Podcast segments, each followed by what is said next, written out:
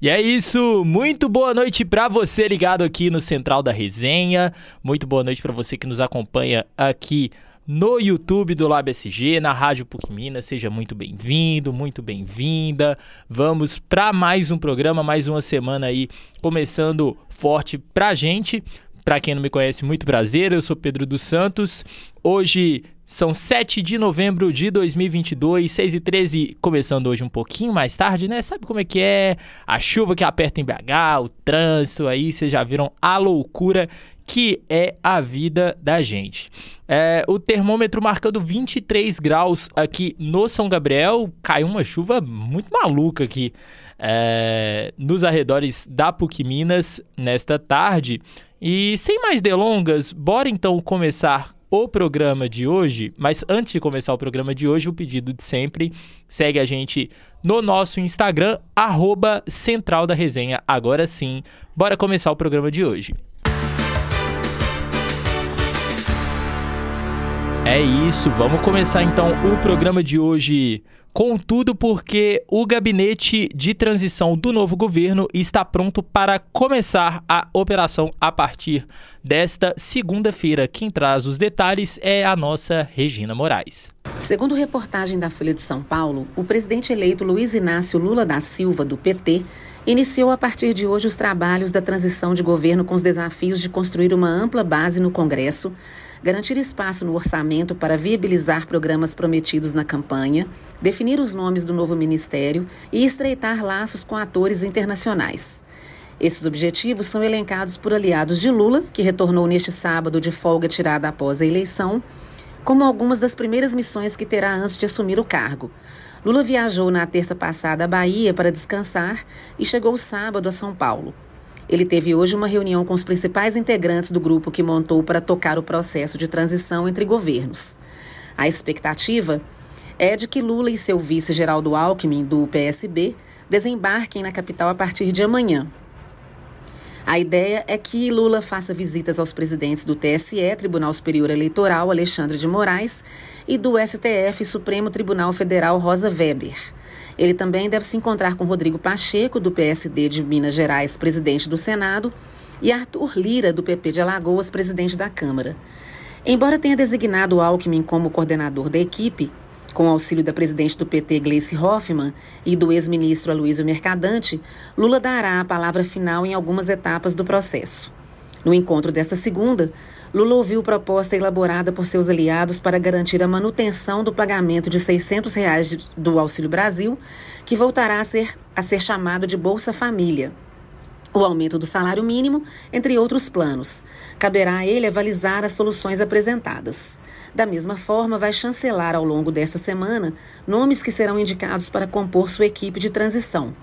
Gleice Hoffmann já recebeu uma lista com indicações prévias dos dez partidos que se aliaram a Lula durante a campanha e outras virão nos próximos dias. O Centro Cultural Banco do Brasil, o CCBB, que será a sede do governo de transição, passou por algumas modificações no final de semana e já passou a receber integrantes do grupo a partir de hoje. O presidente eleito seguirá, em um primeiro momento, com a mesma equipe de segurança que contou durante a campanha presidencial que teve membros do GSI, Gabinete de Segurança Institucional, a que ele tem direito como ex-presidente e policiais federais. Lula ainda não terá direito ao uso de aviões da FAB, Força Aérea Brasileira.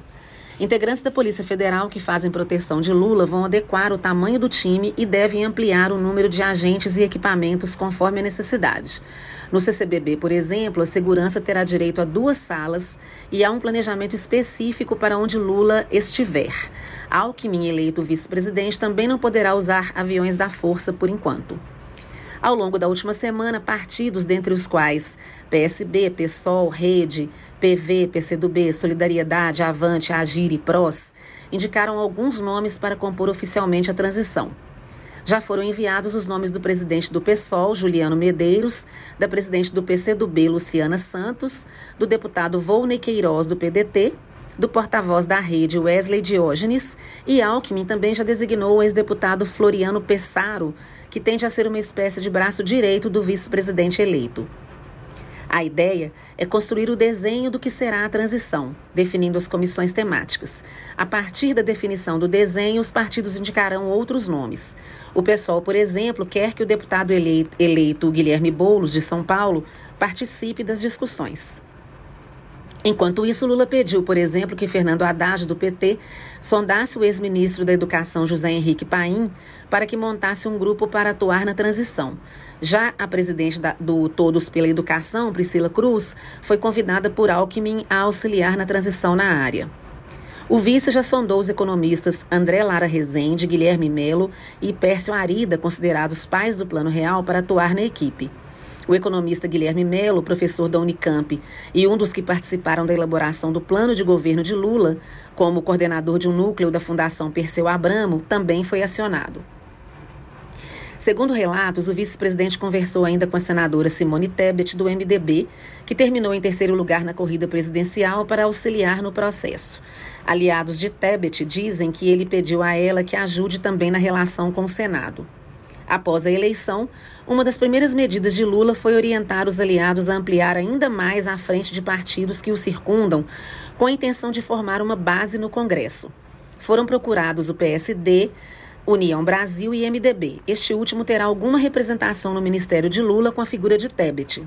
Aliados dizem acreditar que os partidos tendem a compor a base de Lula, mesmo com divergências internas.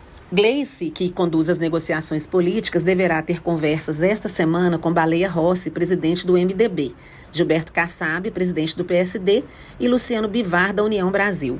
Não queremos uma relação fisiológica, pois isso já prejudicou o MDB no passado.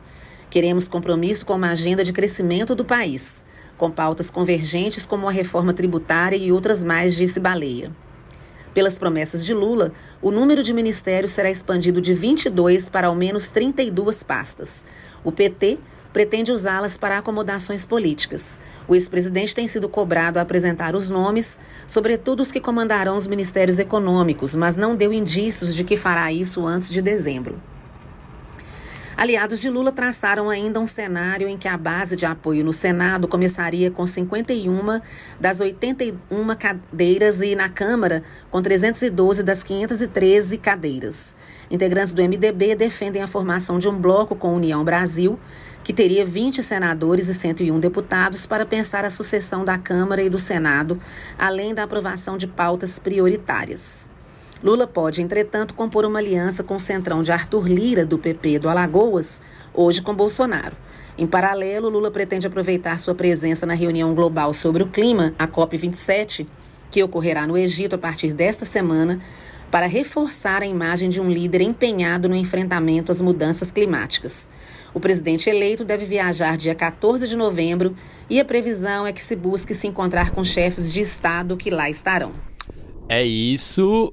Tamo sim, tamo de volta. É, muito obrigado, Regina. Eis que surge o nosso João Vitor Borges. Boa noite, João. Boa noite, Pedro. Boa noite, ouvintes da Central da Resenha. É isso. Então vamos dar, dar continuidade. João vai trazer muita coisa boa aqui para a cultura, logo menos, mas dando continuidade às pautas de política, é, o aniversário de 70 anos de Geraldo Alckmin reúne Lula e ministeriáveis em São Paulo.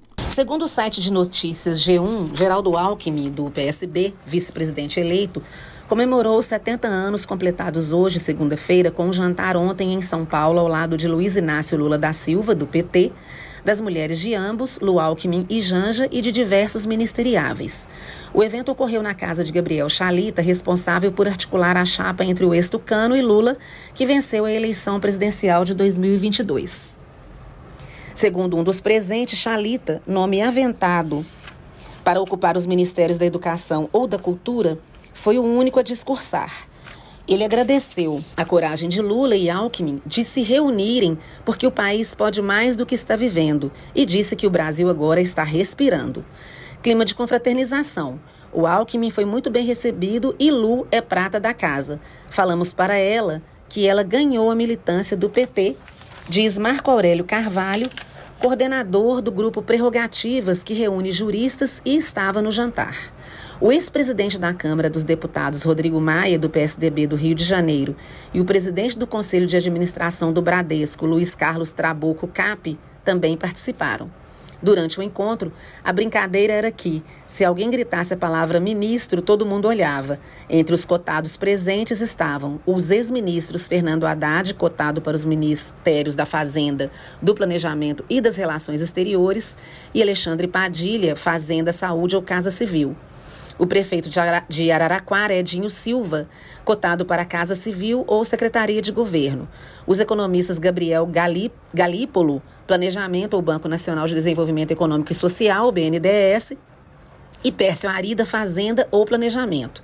A cardiologista Ludmila Ajar, Saúde, os advogados Cristiano Zanin e Marco Aurélio Carvalho, Advocacia Geral da União, e Pier Paolo Bottini, Supremo Tribunal Federal e de Justiça. E o ex-secretário de Educação de São Paulo, Gabriel Jalita, Educação ou Cultura. Repórter Regina Moraes para a Central da Resenha. É isso, muito obrigado, Regina, é, pelas informações de política aqui pra gente. É, e o corpo do ex-ator Guilherme de Pádua, que foi assassino da atriz também atriz Daniela Pérez, foi sepultado no cemitério Parque da Colina na tarde de hoje.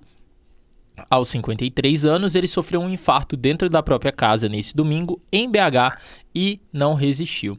A morte foi anunciado, foi anunciada, melhor dizendo, pelo pastor líder da igreja onde Guilherme de Pádua pastoreava, né? No caso, a Igreja Batista da Lagoinha. Então, o pastor Márcio Valadão foi quem trouxe a notícia da morte do Guilherme de Pádua. Em publicação nas redes sociais, a Lagoinha lamentou a morte do pastor e disse que ele jamais deixou de ser lembrado pelo crime que cometeu, mas pôde caminhar de acordo com a vontade do pai nos últimos anos. É, agora, passando para cidades, vamos falar aqui sobre a situação aqui em BH, na Grande BH, porque o corpo de uma jovem foi encontrado na Lagoa Várzea das Flores, ali na Grande BH. Quem vai trazer as informações certinhas são as informações certinhas são é, é o nosso querido Christian Maia. Contigo, Christian. A Polícia Civil de Belo Horizonte investiga o caso do corpo de uma jovem de 17 anos que foi encontrado na Lagoa Várzea das Flores, em Contagem, na Grande BH, neste último domingo. De acordo com a PM, eles foram acionados após uma pessoa que passava pelo local encontrar e retirar o corpo da vítima. O solicitante relatou que haviam marcas de sangue no local onde estava o corpo até o meio de um mato, cerca de 200 metros de distância. Ao acompanhar as marcas, os militares chegaram a um lugar onde havia uma poça de sangue, marcas de pneu, uma chave de roda e fragmentos de uma pedra partida. Um vídeo que circula nas redes sociais mostra a jovem na janela de um carro mostrando os seios. Uma outra gravação mostra ela sendo colocada à força por um homem e uma mulher no porta-malas de um veículo. Segundo a Polícia Civil, até o momento não houve prisão de suspeitos. O corpo já foi identificado e liberado aos familiares. Repórter Christian Maia para o Central da Resenha. É isso, Christian, muito obrigado. É, dando sequência, só aquele breve comentário de novo, mais um caso de, de feminicídio de mulher encontrada morta e a gente continua dando, é, como ainda está sob investigação, nós não sabemos detalhes do que teria acontecido, é, a gente aguarda e espera todos os detalhes para trazer aqui para vocês. E a Defesa Civil de BH emite alerta de pancadas de chuva com raios e vento. É isso mesmo. A Defesa Civil de Belo Horizonte emitiu alerta de pancadas de chuva na tarde dessa segunda-feira, 7 de novembro, até amanhã, às 8 horas da manhã. O comunicado chamou a atenção para as pancadas de chuvas que podem gerar de 20 a 30 milímetros de volume de água, Além disso, há também a possibilidade de raios e rajadas de vento em torno de 50 km por hora. Ainda no alerta emitido, a Defesa Civil fez algumas recomendações no período das chuvas. Ainda no alerta emitido, a Defesa Civil fez algumas recomendações no período das chuvas. Vamos a eles. Redobre a sua atenção, evite as áreas de inundação e não trafegue em ruas sujeitas a alagamento ou perto de córregos e ribeirões nos momentos de forte chuva. Não atravesse ruas alagadas nem deixe crianças brincando nas enxurradas e próximo a córregos. Não se abrigue nem estacione veículos debaixo de árvores. Atenção especial para as encostas e morros. Nunca se aproxime de cabos elétricos rompidos e, caso os encontre, ligue imediatamente para a CEMIG ou Defesa Civil. Se notar rachadura nas paredes das casas ou surgimento de fendas, depressões ou minas d'água no terreno, avise imediatamente a Defesa Civil. E, em casos de raios, não permaneçam em áreas abertas nem use equipamentos eletrônicos. Repórter Christian Maia para a Central da Resenha. Boa, Christian. E BH terá casa de acolhimento para pessoas LGBTQIA. O prefeito de Belo Horizonte, Fuad Noman, anunciou a abertura de uma casa de acolhimento para pessoas LGBTQIAP+, na capital mineira. O anúncio foi feito durante a 23ª edição da Parada de Orgulho, que, após dois anos suspensa devido à pandemia, ocorreu neste domingo na Praça da Estação, no centro da capital mineira.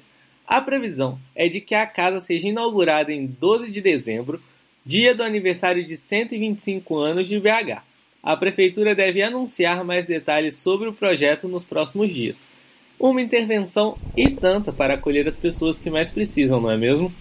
Repórter Christian Maia para a Central da Resenha. É isso, muito obrigado, Christian. É, e, João, realmente é uma situação muito necessária mesmo, né? Totalmente. É, a gente sabe que isso é uma estatística, são dados estatísticos que é, a população LGBTQIA+, é vítima de violência, Sim. principalmente dentro de casa. Muitos LGBT são expulsos de casa. Então, ter esses... Ou são expulsos de casa e muitas vezes também violentados nas ruas. É, então, é, essa casa de acolhimento é, que vai ser inaugurada pela prefeitura vai ser de grande, de grande ajuda, de grande suporte à comunidade e parabenizamos a prefeitura pela, pela ação. É uma ação completamente necessária pela questão de da lida, né? É, é, essa, essa situação que já aconteceu primeiramente, né? Com a questão de mulheres que sofrem ou sofreram violência, violência doméstica, melhor dizendo. Agora, esse caso essa casa, melhor dizendo, é, para acolhimento de pessoas LGBTQIA+. E realmente, o, o, João, fica, fica aí os nossos, nossos parabéns, porque é, tem, tem vindo muito à tona a questão do... Da, das pessoas se declararem mesmo, né? A, a, própria orientação sexual, mas infelizmente o desrespeito ainda impera, tem a questão do preconceito, Sim. então é, é, é, bom ter um local de suporte mesmo para essas pessoas. É necessário que a população LGBT se sinta acolhida na cidade. Total. Então, é de extrema extrema importância. Exatamente. E, e por falar, né, o, o Christian trouxe muito bem que o anúncio dessa casa de acolhimento é, foi, foi feito ontem. Ontem também teve parada. E como é que foi, João? Ontem teve a parada LGBTQIAP+, na Praça da, na praça da Estação. O evento é, juntou mais de 200 mil pessoas celebrando diversidade e lutando por direitos, né? O evento contou com um palco é, com atrações e três trios elétricos que seguiram em, em passeata até a Praça Raul Soares. E, é, além do nosso prefeito Fábio Noman, a gente teve outras entidades políticas que lutam por pautas LGBT. É, no evento, como a deputada, é, a vereadora e agora eleita deputada federal Duda Salabert e também a vereadora Isa Lourença. É, e também ontem, né, como foi noticiado pelo Christian, o um anúncio dessa, da, da Casa de Acolhimento para Pessoas LGBT+, no evento. E foi uma festa muito bonita, foi uma festa muito animada, muito colorida e de extrema importância histórica para a cidade, né? Sim, com certeza. E agora puxando um, pouquinho para o lado de cultura, né? Opa, é, ô, ô João, só antes de você dar sequência, Sim. eu acho que também só foi um evento muito grande e eu, eu, a gente estava comentando aqui em off, né, só sobre a questão do, da movimentação e, e, como que como que a galera tá aderindo também, sabe? Uhum. Então tem toda essa questão de, de representatividade. Mas Sim. você estava falando sobre a questão de cultura, o que, que rolou no fim de semana também aqui em BH? A gente teve início do festival Vem Pro Maleta, que deu-se início no, no, último fim de semana, dia 3. Olha aí. E o festival Vem Pro Maleta tem o intuito de promover arte, gastronomia, feiras de brechó e rodas de conversa. E o festival acontecerá até o dia 19. Para conferir toda a programação, basta acessar a página no Instagram, MaletaBH. Maleta com dois T's. Maleta com dois T's. Ou falar que você, essa feira de brechós do Maleta é uma coisa maravilhosa, gente. Muito tipo assim, fica a dica quase todo fim de semana tem, tem a feira de brechós já tradicionalmente no maleta. Eu costumo ir lá para poder procurar umas, umas brusinhas, umas roupas, afins. Então, é, você você que tiver disponibilidade, vai porque compensa. Não Sim. é aquele barato que sai cara, é um barato que sai barato e, e que realmente vale a pena, um custo-benefício muito bom, ainda além de, de contribuir, né? Porque o corre dessa galera que, que trabalha com como com curadoria, né? Sim. Que eles falam, né? É, é, um, é uma coisa muito autônoma, então Sim. o pessoal. E é uma dedicação muito grande. E sem falar na questão de sustentabilidade, porque a gente tem, de certa forma, um, um termo né, em inglês upcycling, que, que é reutilizar roupas, porque roupas não são descartáveis, então é uma alternativa, ajuda o meio ambiente, ajuda o seu bolso a economizar com Total. roupas. E vale muito a pena, porque você acaba tendo uma peça única que ninguém vai ter. Exatamente, é isso, João. Então, muito obrigado. É, agora. Vamos então, bora pro esporte, né? Bora pro esporte. Bora pro esporte, porque teve muita coisa neste fim de semana. Ou oh, e começando, vamos, vamos falar de coisa boa, porque a maior de todas, a maioral, a única, a inigualável, a, a, a colossal, a gigantesca, nossa Raíssa Leal Fadinha é campeã do mundo de Skate Street. É, a gente deu aqui no, no Central da Resenha de sexta-feira que teve a última etapa, né? O Super Crown lá no Rio de Janeiro. E aí, no domingo, ela que já estava classificada para a final, fez só arroz com feijão e faturou o troféu é, em cima das japonesas. É, falando em, em medalha, em, em, comemoração também, tem a gente deu ao longo da semana passada também aqui no Central da Resenha sobre o Mundial de Ginástica, né? E o Brasil terminou com um recorde de medalhas. A gente já tinha falado do ouro da Rebeca Andrade no individual geral, ela também ter, conseguiu uma medalha de bronze no solo. É, ela chegou a disputar também a final, se não me engano, na trave, mas ela acabou caindo, infelizmente, e terminou na oitava posição. Em contrapartida, no masculino, o nosso querido Arthur Nori, icônico, conseguiu uma medalha de bronze na barra fixa. E, e esses eventos que são muito importantes, o João, visando os Jogos Olímpicos de Paris, Com né? Certeza. 2024. Então, se é, esses resultados já já podem vislumbrar um horizonte melhor para o nosso esporte. É, e vamos, falando de futebol, vamos falar primeiro da, da convocação da nossa seleção, porque vem aí Copa, faltam 13 dias, velho, 13 dias pra tá Copa chegando, começar. Hein, e eu vou ficar muito maluco, eu não sei o que, está, o que será de mim nesses próximos dias. E o técnico Tite convocou a nossa seleção para tentar o sexto campeonato, né? Convocados os goleiros Alisson, Ederson e o Everton. Opa, perdão. É, laterais Danilo, Dani Alves, Alexandro e Alex Teles. Dani Alves que foi muito contestado, diga-se de passagem. Thiago Silva, Marquinhos, Militão e Bremer na zaga. No meio-campo temos Casimiro, Fabinho, Bruno Guimarães, Fred, Lucas Paquetá e Everton Ribeiro. E no ataque, Neymar, Vini Júnior, Jesus, Anthony Rafinha, Richarlison, Martinelli, Rodrigo e Pedro. É, muitos nomes novos, outras carinhas já conhecidas, mas o Brasil vem forte para tentar esse sexto título. E a gente fica na torcida, né? Na torcida, né? Não conseguimos na última Copa, mas nessa Tomara que, que venha, né? Tomara que venha. É, antes de trazer o restante dos destaques do, do nosso futebol, porque teve sorteio da Champions, teve sorteio da UEFA Europa League, vamos falar do Cruzeiro. Cruzeiro que ganhou ontem do CSA, quebrou a zica, acabou a maldição. E a nossa Letícia Souza vai trazer aqui pra gente. Oficialmente é o fim. E para o Cruzeirense é sinônimo de alegria. O Cabuloso está de volta à Série A do brasileiro. Foram 114 jogos na Série B, três anos de disputa, dois deles muito mais perto de uma queda à Série C. O 2022 se desenhava para um ano ainda mais difícil, Mas o 18 de dezembro de 2021 mudou tudo com a chegada de Ronaldo Fenômeno. O jogo da festa é o retrato do que o clube passou nos últimos três anos. Campeão com seis rodadas de antecedência e com acesso garantido à elite do futebol brasileiro, o Cruzeiro se despediu da segunda divisão em partida contra o CSA neste domingo, quando o Clube Mineiro venceu de virada por 3 a 2 no Mineirão. E quem deu um show novamente foi a torcida. O estádio mais uma vez lotou com 61.291 pessoas presentes, quebrando seu próprio recorde de público nesta temporada.